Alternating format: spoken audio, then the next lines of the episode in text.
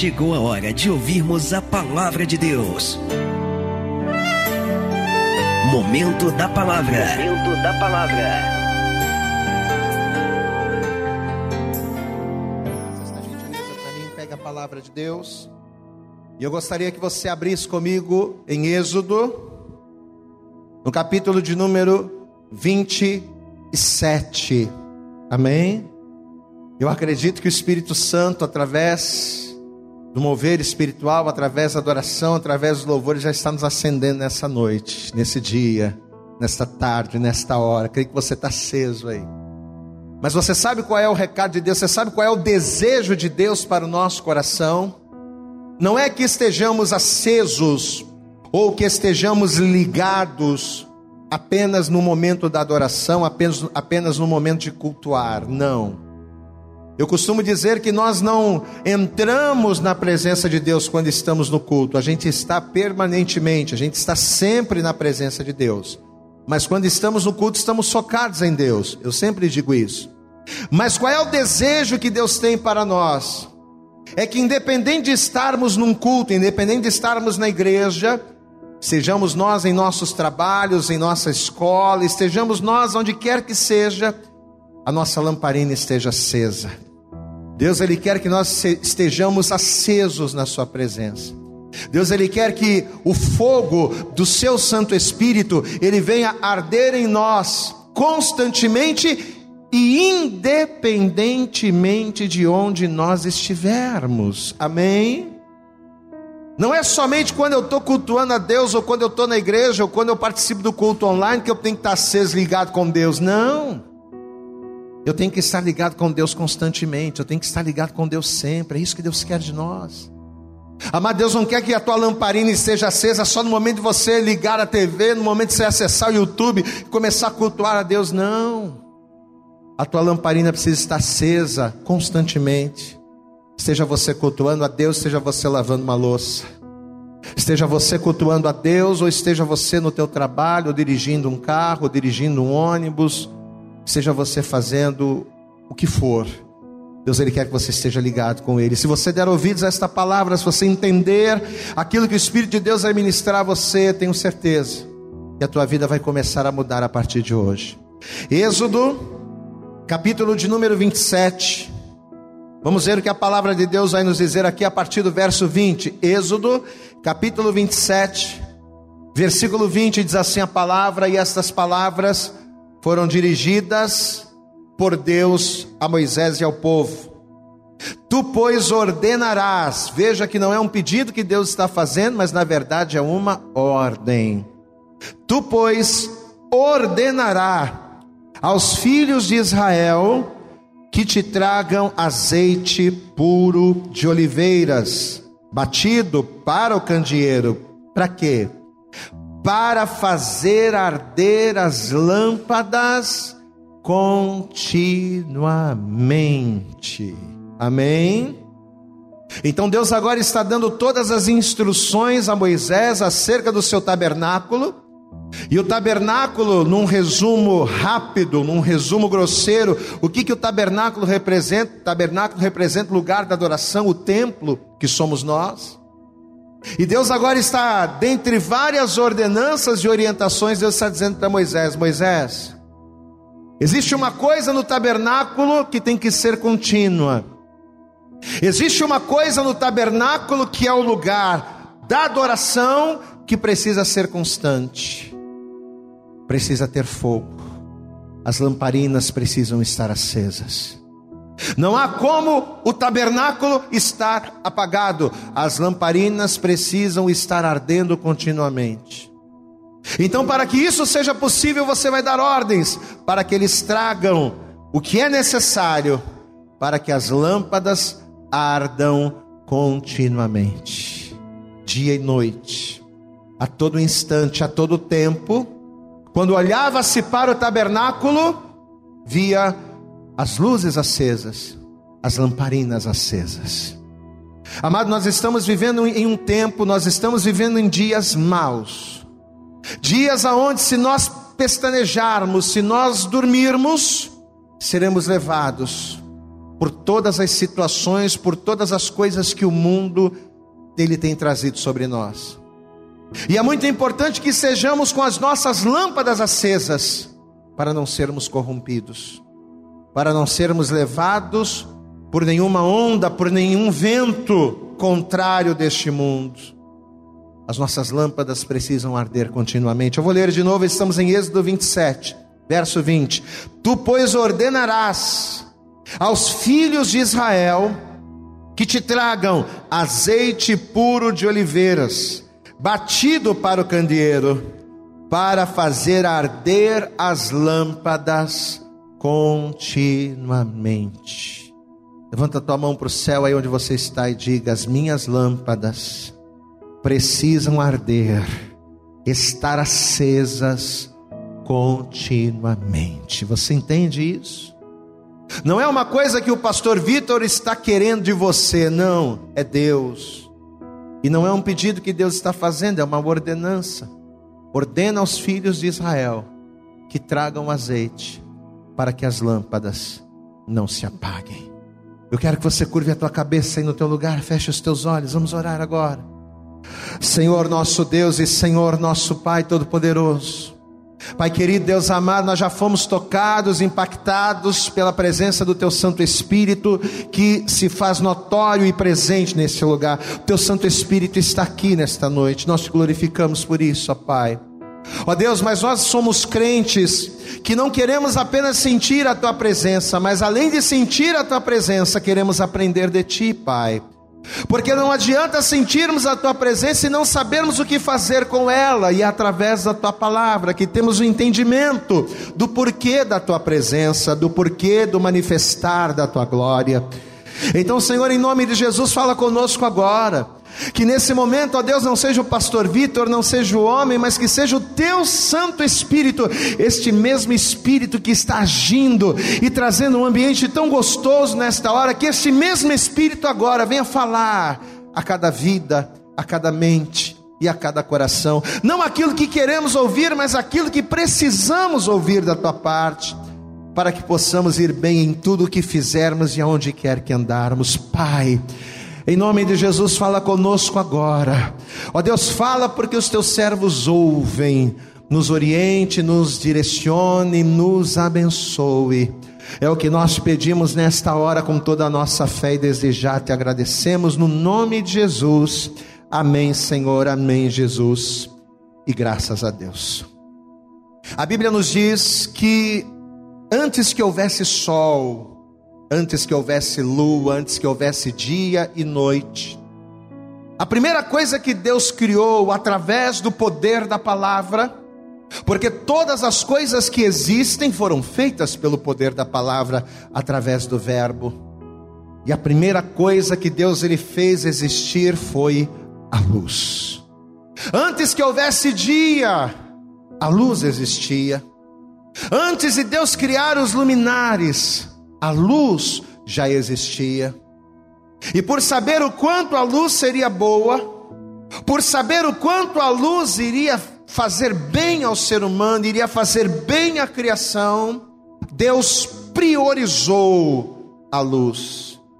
Pastor, e por que que Deus fez isso? De tantas coisas que Deus poderia restaurar, de tantas coisas que Deus poderia fazer, por que primeiro a luz? Porque a maior virtude da luz, e eu quero que você guarde isso, a maior virtude da luz é revelar, a maior virtude da luz é desvendar.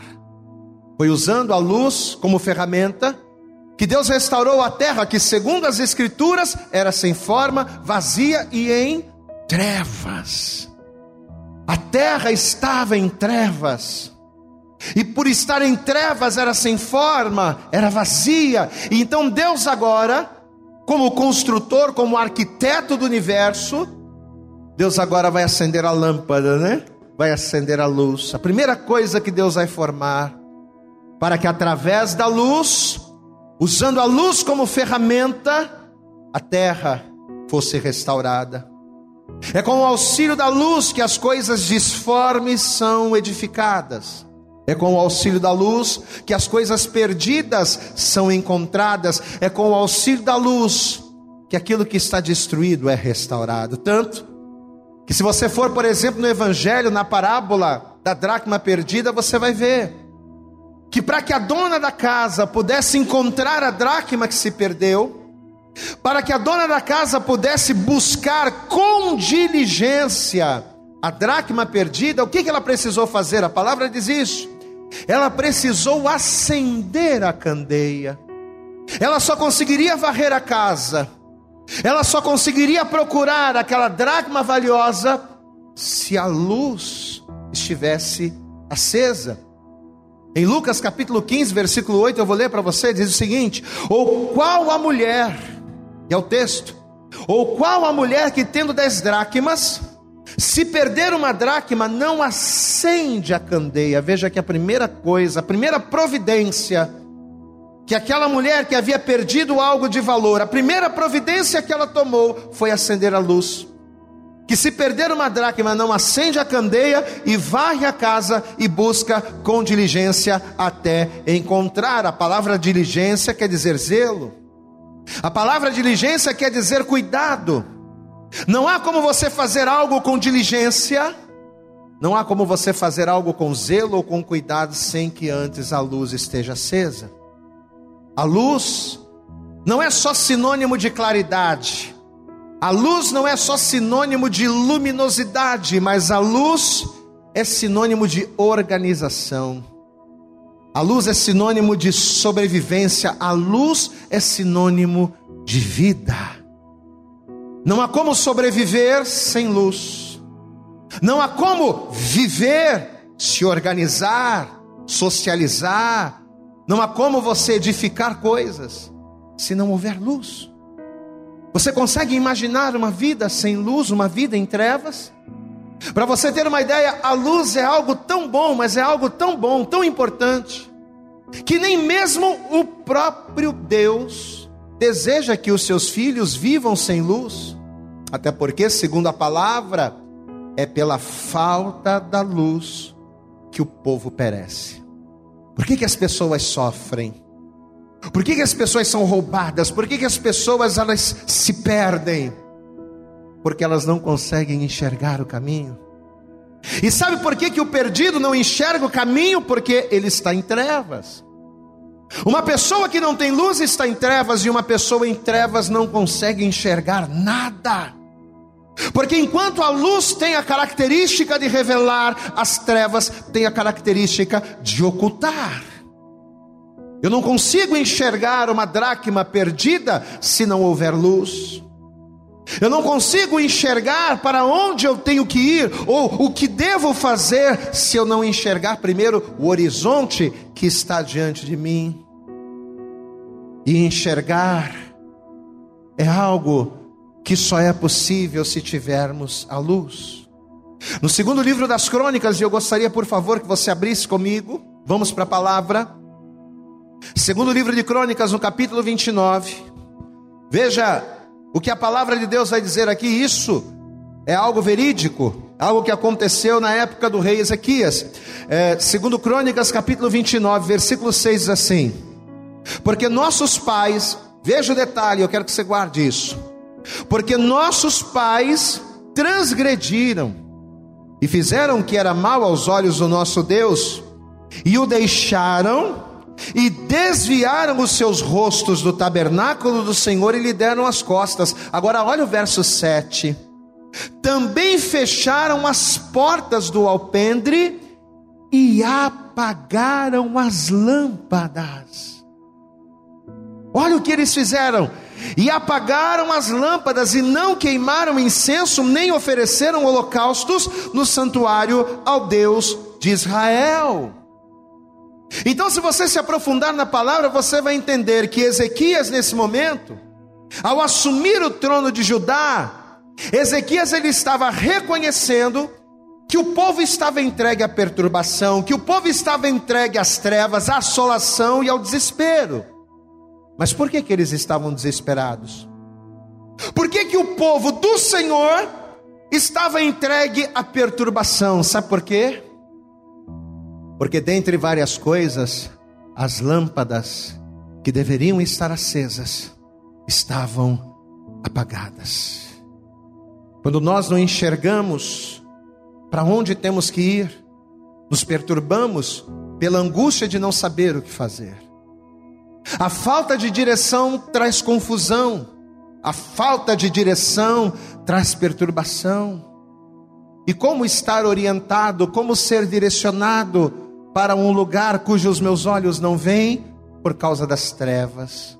Veja, Ezequias está reconhecendo que o povo estava perecendo, porque ao invés de acenderem as lâmpadas, eles andavam em trevas. Amado, entenda uma coisa, guarde isso: aonde não há luz, há trevas, e quem vive em trevas está fora da visão.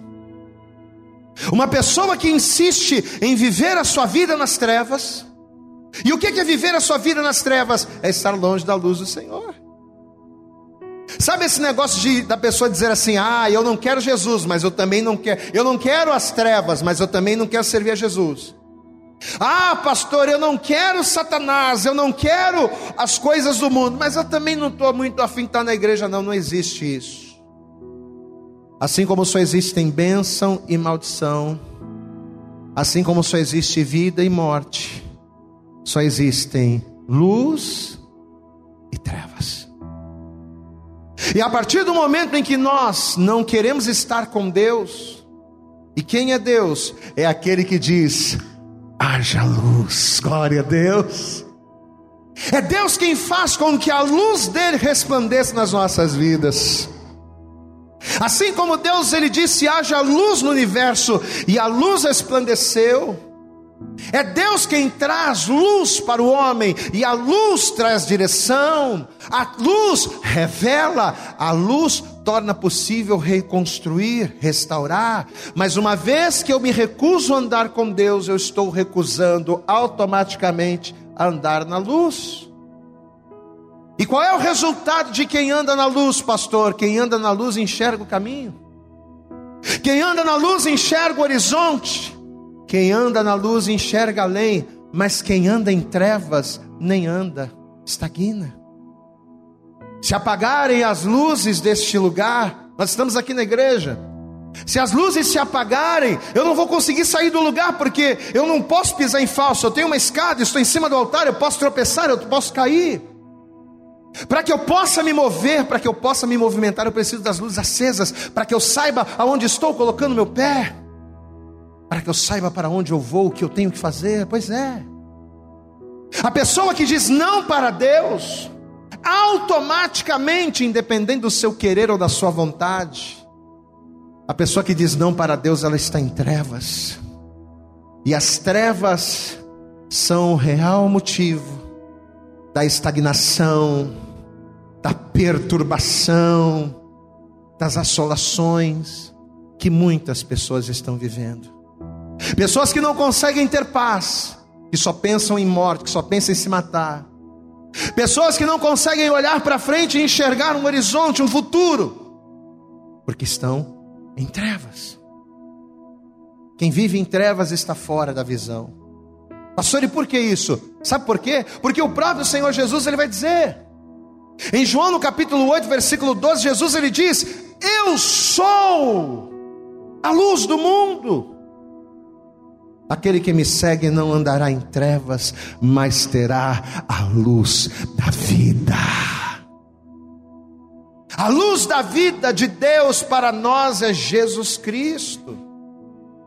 Então dizer não para Jesus, ah, não vou caminhar com Cristo, eu não quero saber de Jesus. Esse negócio de estar na igreja, de buscar a Deus, ser fiel a Deus, eu não estou por fora, estou fora disso.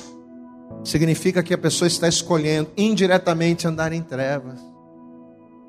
A vida de Deus é a nossa luz. Você pode repetir isso? Diga: a vida de Deus é a minha luz. E quem é a vida de Deus? Quem é a luz do mundo? Jesus Cristo. Amado, entenda uma coisa.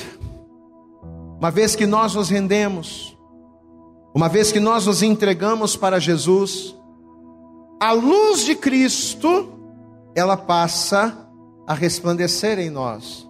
Por isso que lá no Sermão do Monte, quando Jesus estava ministrando para aquelas pessoas que estavam presentes, dentre vários ensinamentos, dentre várias coisas, o que, Jesus vai falar? Jesus vai dizer assim: Vocês que estão me ouvindo, vós, vós sois a luz do mundo, vós sois o sal da terra. Amém? Jesus ele vai dizer, vamos ver isso na palavra, é melhor, não é? Evangelho segundo escreveu Mateus. Vamos para o Evangelho, vamos para o Novo Testamento. Mateus, capítulo de número 5. Vamos para a palavra. Evangelho de Mateus, capítulo de número 5. Veja o que a palavra vai dizer a partir do verso 13. Mateus 5, verso 13 diz assim: Vós sois o sal da terra, mas se o sal for insípido, como se há de salgar? Para, para nada mais presta, para nada mais presta, senão para se lançar fora e ser pisado pelos homens. Olha o que ele diz no verso 14: Vós sois a luz do mundo, glória a Deus. Mas olha o detalhe: vós sois a luz do mundo. Não se pode esconder uma cidade edificada sobre um monte, nem se acende a candeia e se coloca debaixo do alqueire. O que, é um alqueire, gente? Um alqueire é, uma, é um cesto de carga que antigamente as pessoas elas colocavam no dorso do animal. Então, por exemplo, camarada tinha um cavalo, tinha um camelo, não tem aqueles cestos grandes de palha? Então pegava-se aquele cesto, colocava em cima do animal para poder transportar coisas. Isso era chamado de alqueire. Então, olha o que o Senhor está dizendo: não se acende a candeia e se coloca debaixo do alqueire, não. Mas quando se acende a candeia, se coloca ele aonde? No velador. O que é o velador, pastor? O velador é uma espécie de suporte para o candeeiro. Então, olha o que Jesus está dizendo: Jesus está dizendo que eu e você, nós, somos a luz do mundo. Mas não se acende a candeia e se coloca no alqueire. Não, ninguém vai ver nada, vai colocar ali, vai, vai tampar. Mas aonde é que a luz tem que estar? Aonde é que a luz acesa tem que estar colocada? Tem que estar no velador, não é? Para iluminar, como ele diz aqui, ó. Nem se acende a candeia e se coloca debaixo do alqueire, mas no velador e dá luz a todos os que estão na casa. Assim resplandeça a vossa luz diante dos homens, para que vejam as vossas boas obras e glorifiquem ao vosso Pai que está nos céus. Amém? Que, que a gente entende por esse texto aqui?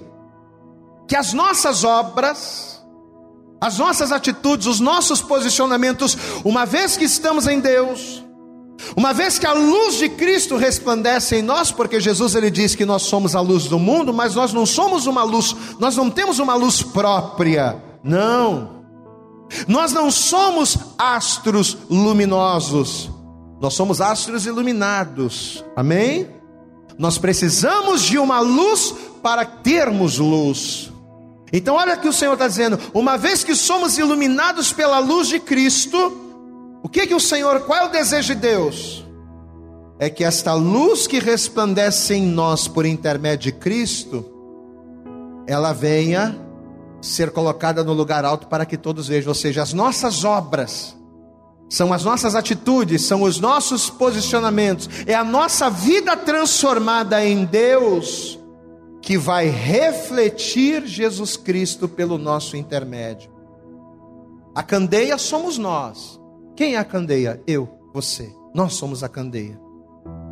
Uma vez que a gente entrega a nossa vida para Jesus, uma vez que a luz de Jesus ela alcança as nossas vidas, Deus é o nosso velador, ele é o nosso suporte. E o que, que o Senhor faz? Ele pega a gente, ó, e coloca a gente no lugar mais alto da casa.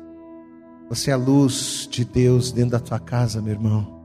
Você pode dar um glória a Deus aí? Nessa casa que talvez todo mundo está em trevas, em que ninguém serve a Deus, ninguém quer saber da palavra. Mas o Senhor, que é o teu velador, é Ele que te levantou dentro da tua casa, porque o velador é o suporte, né? É o suporte do candeeiro. Deus ele te levantou dentro da sua casa. Deus ele levantou você no lugar onde você trabalha, na escola que você estuda. Deus ele tem levantado você, ele tem te iluminado com a luz de Cristo para que através da tua vida, através das tuas boas obras, os homens olhem para você e vejam refletidas em você a luz da glória do Senhor. Então, meu amado, Deus nesta hora está falando para você. Permaneça nesta luz. Porque o desejo do Senhor é de nos colocar em lugares altos. Você pode dar glória a Deus aí. É o desejo de Deus. Eu profetizo isso sobre a tua vida. O desejo do Senhor é te colocar em lugares altos. Mas te colocar em lugares altos não significa necessariamente honra. Porque as pessoas elas acham que estar em lugares altos significa estar lá em cima, estar na crista da onda. Estar em lugares altos não significa estar em lugar de honra significa estar em lugar de observação. Deus ele vai te colocar em lugares altos, mas para ser observado pelos homens, para que os homens olhem para você e vejam pelas tuas obras e pelas atitudes e pelas tuas atitudes a luz refletida da glória do Senhor. Aleluia. Deus está te levantando, Ele vai te colocar em lugares altos, em lugares estratégicos, para que você seja referência no lugar onde você mora, mora, na escola onde você estuda, no local onde você trabalha, para resplandecermos a glória dele. Eu profetizo sobre a tua vida nesta hora, amém? Você sabe que eu sempre digo muito isso, sempre quando eu tenho oportunidade de ministrar, de pregar, eu falo isso e não vou deixar de falar agora. Muitas pessoas elas acham que a razão da vida é nascer, crescer e curtir a vida e ter sucesso, né? É trabalhar para ganhar muito dinheiro. Se nós sairmos lá fora e perguntarmos para as pessoas qual é a razão da vida, muitos não vão saber dizer.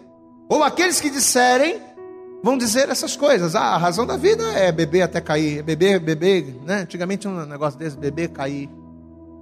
É a razão da vida. Mas, meu amado, qual é a razão da vida? Por que, que o teu coração bate? Por que, que você tem o fôlego de vida e você respira? A nossa vida, ela existe com um propósito, com uma única razão: de glorificarmos a Deus. Através daquilo que falamos, através das atitudes que tomamos, através de quem somos e em quem nós estamos. Em outras palavras, traduzindo, nós nascemos para ser o que? Candeeiros, lâmpadas acesas. O propósito de Deus para a minha vida é fazer de mim uma lâmpada, que através das, dos meus posicionamentos em Deus venham refletir a luz de Cristo para o mundo. Você nasceu para ser luz do mundo. E ainda que queiram te apagar, ainda que o mundo se levante contra você para tentar ofuscar a tua luz, ainda que queiram pegar você como lamparina e te colocar embaixo do alqueire, pode ter certeza, eu profetizo que Ele vai te colocar, Deus é quem vai te pegar, e Ele vai te colocar no lugar mais alto da casa, não para que você viva em honra de homens, mas para que você venha resplandecer, para que em você venha resplandecer a glória do Senhor, aleluias. Só que tem um porém em tudo isso. Nós somos a lâmpada, nós somos o candeeiro. Através das nossas boas obras, refletimos a luz de Cristo em nós, glorificamos a Deus, tudo maravilhoso. Só tem um porém. Presta atenção. Você sabe que nos tempos bíblicos não havia luz elétrica, não é? Hoje a gente chega num ambiente escuro e a gente aperta o botão e as lâmpadas acendem. Maravilha. Nós estamos aqui na igreja iluminados por lâmpadas que a gente desliga um disjuntor e a lâmpada apaga. A gente liga um disjuntor e a lâmpada acende. Mas nessa época aqui não havia luz elétrica. E por não haver a luz, o que, que era mais comum? Como é que o que, que as pessoas faziam para que elas pudessem ter luz? Elas usavam a candeia ou o candeeiro, como queiram. Só que para que esse candeeiro fosse útil, gerando luz, que era o objetivo, dois elementos eram extremamente necessários. Para que houvesse luz nos tempos antigos, eram necessários azeite e fogo. Hoje em dia a gente precisa de luz elétrica, né? Hoje em dia a gente precisa de eletricidade. Mas nessa época aqui só havia uma forma de ter luz: através do azeite e do fogo. Quem não tivesse azeite, presta atenção porque isso é espiritual. Quem não tivesse azeite e quem não tivesse fogo, de maneira nenhuma teria luz. Vamos trazer para o lado espiritual? É a mesma coisa. Humanamente falando, para a gente ter luz, a gente acende, aperta um botão e acende a lâmpada. Mas espiritualmente falando, o que, que a gente precisa fazer para ter luz? Pastor, o que, que eu preciso fazer para ser um candeeiro que ilumina? O que, que eu preciso fazer, pastor, para ser uma lâmpada que acende? Para ser uma lâmpada constante. Porque olha o detalhe: não se trata apenas de acender, não se trata apenas de eu iluminar, mas eu preciso acender, eu preciso iluminar constantemente. Porque, segundo o texto que a gente leu lá no início, as lâmpadas não podiam se apagar no tabernáculo. Pastor, e hoje o que eu preciso fazer para ser uma lâmpada acesa continuamente? A mesma coisa. Como lâmpada de Deus, como um candeeiro do Senhor, eu preciso ter na minha vida estes dois ingredientes: azeite, diga comigo aí, azeite e fogo. Por isso que Deus ordenou através do Moisés que lá no tabernáculo as lâmpadas ardessem continuamente, porque o tabernáculo era uma tipificação o tabernáculo era uma representação daquilo que no Novo Testamento apontaria para nós como tabernáculos de Deus. O apóstolo Paulo diz: Nós somos templo do Espírito. Tem pessoas que até confundem isso, né? Ah, eu sou templo do Espírito Santo, Deus ele fala diretamente comigo, não preciso de igreja, não preciso de pastor, porque eu sou templo, Deus fala diretamente comigo. Não adianta você ser templo de Deus se no teu templo as luzes estão apagadas. Não adianta você ser tabernáculo de Deus e o teu candeeiro está apagado, meu irmão. Nós temos que ser tabernáculos acesos, precisamos ser candeeiros que resplandeçam a luz da glória do Senhor. E para isso a gente precisa de duas coisas. Duas coisas que a gente jamais vai conseguir sozinhos. Se você pensa que ficando dentro da sua casa, se você pensa que vivendo a sua vida como você quer, você vai conseguir azeite e fogo, não vai. Você tem que fazer a coisa do jeito de Deus. Por isso que pessoa que fica batendo no peito dizendo não preciso de Deus, estou bem, eu vou cultuar a Deus aqui de casa. Tudo bem que nesse período de pandemia a gente não pode sair, glória a Deus. Mas quando acabar isso aqui, meu irmão, você tem que procurar uma igreja. Você tem que ter um pastor, você tem que ouvir a palavra, você tem que ser discipulado, você tem que ouvir a palavra, você tem que batizar nas águas, você tem que ter comunhão, participar da ceia. Sabe por quê? Porque sem essas coisas você não vai ter azeite e não vai ter fogo. Pastor, o que, que representa o azeite? Vamos para a palavra. Êxodo capítulo 40. Êxodo capítulo 40. Olha o que a palavra de Deus diz aqui. Êxodo capítulo 40 só que é Deus orientando Moisés ainda acerca do tabernáculo. Mas olha o que Deus vai dizer aqui. Êxodo 40, a partir do verso 9, diz assim: Então tomarás o azeite. O que, que é, representa o azeite para nós? Vamos lá. Então tomarás o azeite da unção e ungirás o tabernáculo e tudo o que há nele, e o santificarás com todos os seus pertences e será santo. Então, o azeite no, no, no, Antigo Testamento, dentre várias atribuições, ele era usado para santificar.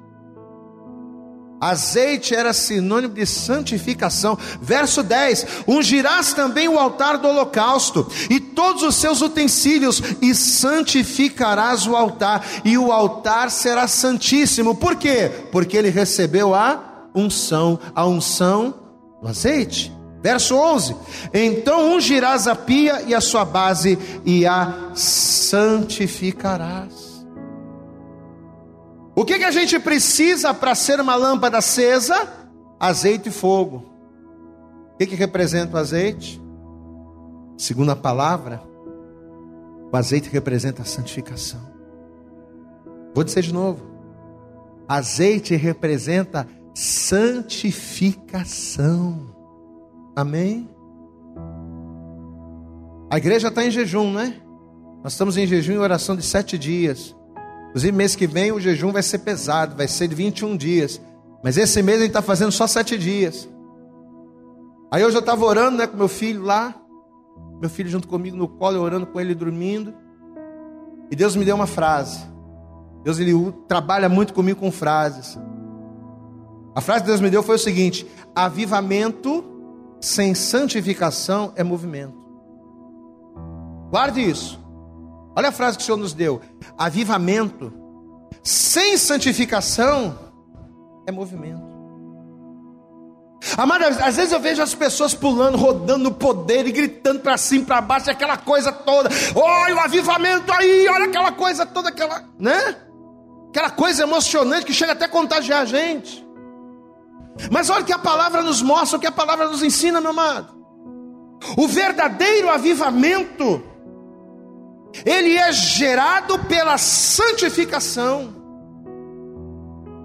Esse negócio que a pessoa está pulando, rodando no poder, caindo no mistério, sendo arrebatado, uma semana arrebatado, mas não tem a vida santa. Isso não é avivamento, é movimento. Porque avivamento é produto de santificação. E o que é a santificação? É o azeite que precisa haver na minha lâmpada para que haja luz. Diga glória a Deus. O azeite que nos faz ser luz. O azeite que não pode faltar nas nossas vidas. É a santidade, meu irmão. Esse negócio de que eu posso estar na igreja e fazendo um monte de coisa errada e ninguém está vendo. Esse negócio que eu posso estar na igreja, mas eu posso estar traindo a esposa, eu posso estar bebendo, eu posso estar fumando, eu posso estar xingando palavrão. Esse negócio que eu posso estar na igreja, que eu sirvo a Deus, mas eu estou vendo pornografia, estou fazendo um monte de coisa errada. E a pessoa ela acha que está tudo bem, que está tudo legal, meu irmão, não está. Tem muito movimento, mas não tem avivamento. Tem muito movimento, tem muito mover, mas não tem luz, porque falta o azeite. Por mais que a gente seja a lâmpada, por mais que sejamos o candeeiro, meu amado, sem azeite, sem santidade, eu não tenho luz. Sem luz eu estou em trevas. E em trevas, o que, que acontece? Eu me perco do caminho. Eu não sei onde eu vou chegar. Eu não saio do lugar. Quantas pessoas estão dentro da igreja, mas que por viverem em trevas, pastor, como é que eu sei que eu estou dentro da igreja, mas eu estou em trevas? Como é que eu sei? É muito simples. Pessoa que está dentro da igreja, mas não sabe para onde vai, perturbada, vive angustiada, vive sendo assolada por demônios. É aquela pessoa que está dentro da igreja, mas a vida, sabe, a vida toda torta, está toda errada na igreja. Achando que de qualquer maneira, de qualquer jeito a coisa vai, sem santificar a vida. Está em trevas. E o que, que acontece com a pessoa que está em trevas? Estagna, para.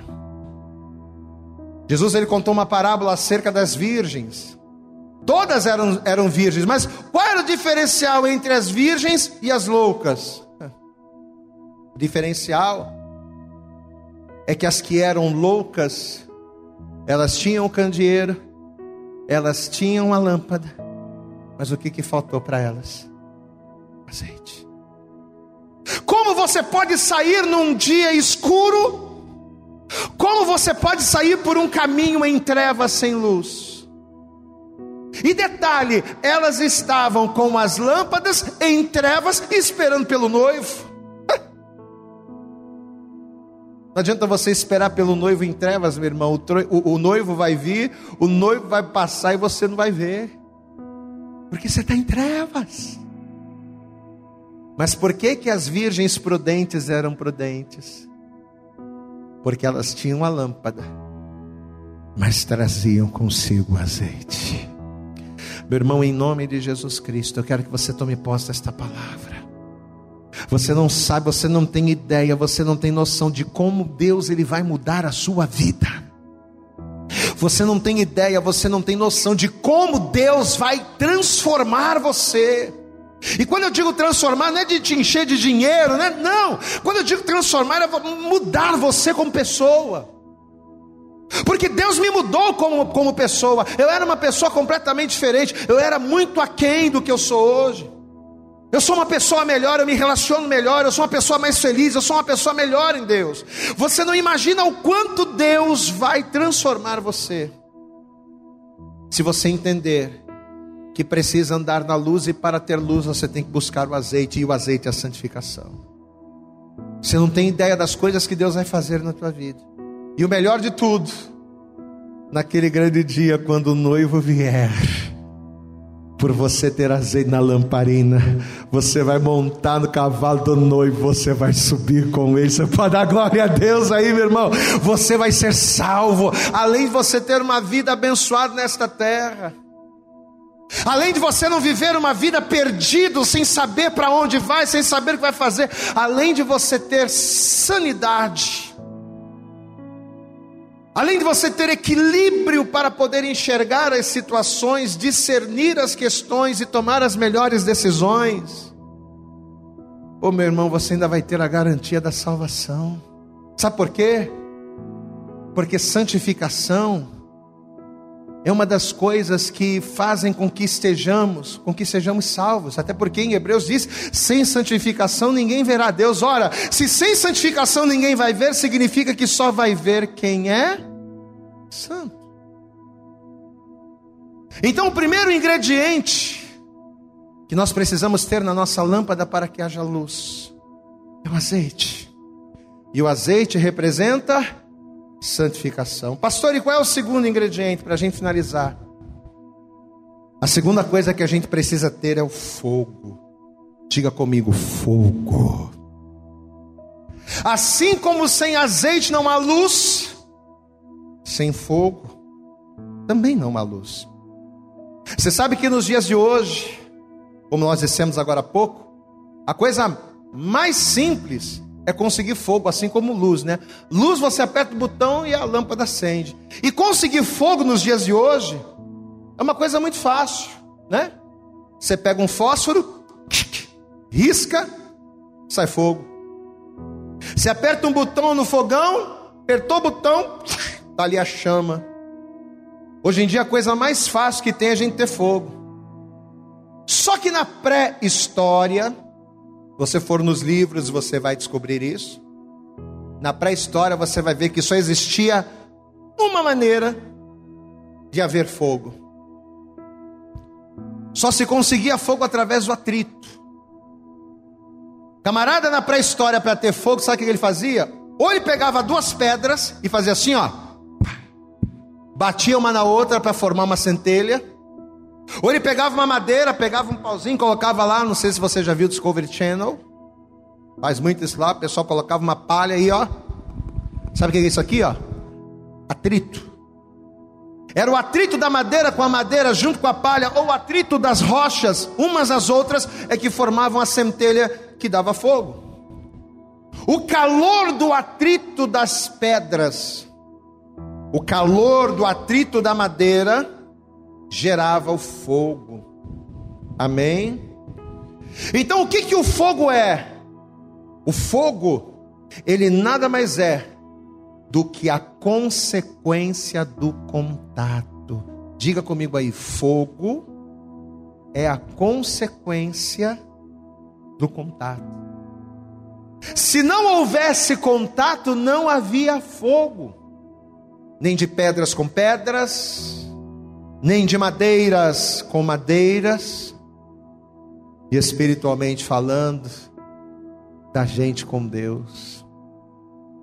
sem contato, sem atrito, sem intimidade, não há fogo.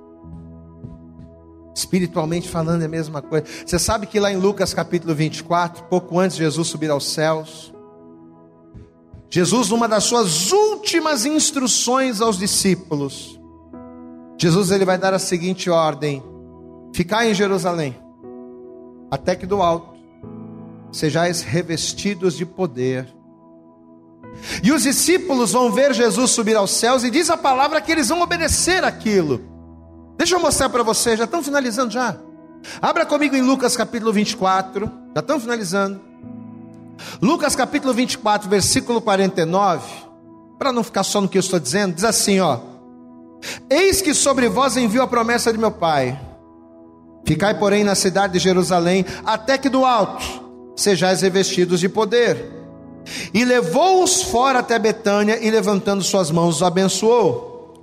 E aconteceu que abençoando-os, ele se apartou deles e foi levado ao céu. Olha o verso 52. E adorando eles, tornaram com grande júbilo para Jerusalém, com grande alegria. Jesus mandou a gente ficar, então vamos ficar com alegria. Versículo 53. E estavam sempre no templo. Olha o contato aí, ó. Sempre no templo. Sempre orando. Sempre ouvindo a palavra, sempre buscando contato. Contato, intimidade. E estavam sempre no templo, louvando e bendizendo a Deus. Amém? Aí diz a palavra que no dia de Pentecostes, né? 50 dias depois da ascensão de Cristo, diz a palavra que lá no dia de Pentecostes, onde é que eles estavam? Reunidos no templo. Eles estavam no lugar do contato. Você pode dar glória a Deus aí? Aquelas pessoas que dizem que não precisa estar na igreja, não precisa de igreja, não precisa buscar Deus, não. Olha aí, ó. Agora a gente não está buscando por causa da pandemia, meu irmão, mas você precisa de igreja. Você precisa de contato. Você precisa estar no lugar da adoração, para que adorando a Deus no lugar da adoração, no lugar onde Deus ordena a bênção, o sobrenatural de Deus se manifeste na tua vida. Você entende isso? Atos dos Apóstolos, capítulo de número 2. Você está em João aí? Está em Lucas, melhor dizendo? Só você avançar um pouquinho. Atos, capítulo de número 2, está aqui, ó, versículo 1. E cumprindo-se o dia de Pentecostes, estavam todos, todos concordemente no mesmo lugar. E de repente veio do céu um som, como um vento veemente, impetuoso, e encheu toda a casa em que estavam assentados, e foram vistas por eles, olha que coisa, línguas repartidas como que de fogo, as quais pousaram sobre cada um deles, e todos foram cheios do Espírito Santo, e começaram a falar noutras línguas, conforme o Espírito Santo lhes concedia que falassem. Percebeu? E foram vistas por eles línguas repartidas como fogo. O que que gerou esse fogo na vida dos discípulos? O que que gerou esse fogo na vida dos seguidores do Senhor? O atrito, o contato. Estavam sempre orando, estavam sempre lá. Meu amado, se nós tivermos atrito com Deus, e quando eu falo ter atrito com Deus, não é você bater boca, não é você reclamar, não é você murmurar, não. Não é o atrito de murmuração, de contenda, de dissensão, é o atrito de contato. Se nós tivermos atrito, contato com Deus, nós vamos ser cheios do fogo, misturado com o azeite. A nossa lâmpada vai estar constantemente acesa. Porém, sem atrito, sem contato, sem jejum, sem oração. Tem gente que não está nem aí para jejuar. Tem gente que está na igreja, mas não está nem aí para orar, está nem aí para nada. Sem contato, sem atrito, jamais teremos fogo, jamais seremos luz. Você toma posse desta palavra sobre o teu coração nesta hora? O tema dessa mensagem é constantemente acesos. Por que, que eu preciso estar aceso para que a luz de Deus resplandeça em mim? E por que, que a luz de Deus precisa resplandecer? Primeiro, para que o nome do Senhor seja glorificado na minha vida. E segundo, para que na luz de Deus eu seja direcionado por Ele. Pastor, eu estou perdido, eu estou sem direção, estou sem rumo. Pastor, às vezes eu olho para a pandemia, eu olho para o mundo, eu olho para as situações e às vezes, às vezes bate um desespero, bate uma agonia. Está faltando a luz de Deus na tua vida. Está faltando a santificação como azeite. Está faltando fogo como contato. Está faltando Jesus na tua vida. Eu quero orar por você nesta hora. Eu quero orar. Mas eu não quero orar para que Deus venha mudar a tua história, né? Ah, Deus muda a história dessa pessoa, abençoa, abre a porta de emprego, dá prosperidade, abençoa milagre. Não, não quero orar por nada disso. Até porque bênçãos, milagres, na vida de uma pessoa que não busca Deus, são coisas que não vão acontecer, e se porventura acontecer, não vão fazer com que esta pessoa tenha a visão real daquilo que ela precisa fazer. Mas eu quero orar por você nessa hora, sabe para quê? Para que através da palavra que você ouviu, você decida hoje vir para a luz de Deus. Jesus ele disse: Eu sou a luz do mundo. Aquele que me segue não andará em trevas, mas terá a luz da vida. Quem segue Jesus de verdade, santifica a sua vida. Quem segue a Jesus de verdade, tem contato com Deus através do Espírito Santo, através da palavra, através de Jesus. Quem segue Jesus de verdade, torna-se uma lâmpada, não escondida debaixo do alqueire, mas colocada no velador, e resplandece a sua luz para que o nome do Senhor seja glorificado. Pastor, eu quero ser essa lâmpada. Eu quero fazer a vontade de Deus, resplandecer a luz de Deus e ao mesmo tempo eu quero ser luz para poder ter direção. O que, que eu preciso fazer? Primeiro passo: você precisa confessar Jesus. Você precisa entregar a tua vida para Jesus, reconhecendo que somente Ele é o teu único Senhor e o teu único Salvador. É o primeiro passo. O que, que eu preciso fazer para sair das trevas e vir para a luz? Entregar a vida para aquele que é a luz. Jesus é a luz. É recebê-lo, é confessá-lo. Pastor, então eu quero. É por você que eu vou orar agora. Pastor, um dia eu entreguei minha vida para Jesus, pastor. Um dia eu confessei a Jesus. Um dia eu caminhei, um dia eu fui uma lâmpada meio acesa, meio apagada. Confesso que não estava tão firme. Ainda tinha algumas coisas erradas. Estava meio lá, meio cá, pois é. Quando uma lâmpada começa a falhar, qual é a tendência dela? A tendência dela não é ficar acesa, a tendência dela é apagar. A lâmpada, quando ela está bem, ela acende constantemente. É ou não é verdade? Sim ou não? Agora, quando a lâmpada não está bem, o que, que acontece? Ela começa a piscar. Então, quando a lâmpada não está bem, ela é mais propensa a apagar do que a acender. A pessoa que está na igreja, mais ou menos, ela está mais propensa a se afastar do que ficar firme. Porque ela está ali, ó. É nem barro, nem tijolo, nem frio, nem quente. Pastor, eu estava mais ou menos na igreja, acabei me desviando. Talvez eu estou falando com você nesta hora. Mas você quer voltar a ser uma lâmpada, quer ser uma lâmpada acesa. Então, o primeiro passo é voltar para Jesus. Pastor, eu quero. Então, você que está afastado, você que ainda não entregou a tua vida para Jesus e quer receber, você que está afastado e quer voltar, coloca a tua mão direita sobre o teu coração, aí onde você está.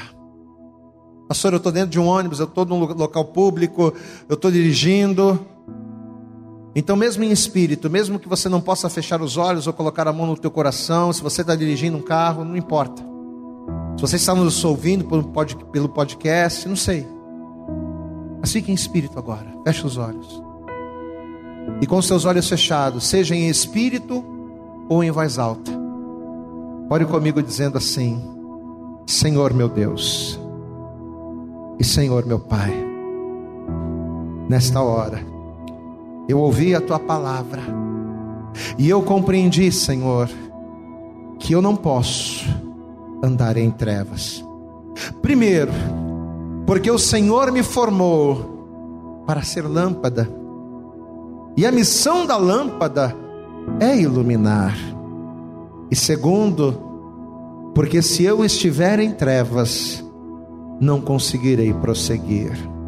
E por esta razão, por eu reconhecer que o Senhor é a minha luz, é que eu te confesso agora, eu te recebo agora como meu único Senhor e como único Salvador.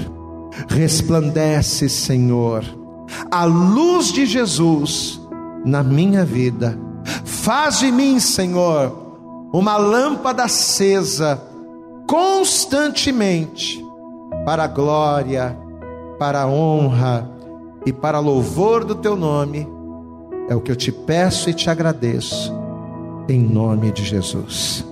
Continua com os teus olhos fechados, deixa eu orar por você. Senhor nosso Deus, Senhor nosso Pai. Neste momento eu estou orando talvez por pessoas que estão desorientadas. Por pessoas que talvez estão desesperadas, que não sabem o que fazer. Por pessoas, ó Deus, que talvez estão perdidas no caminho. E a razão de nos perdermos de estagnarmos, de pararmos. A razão de estarmos desorientados é porque muitas das vezes as trevas é que estão dominando.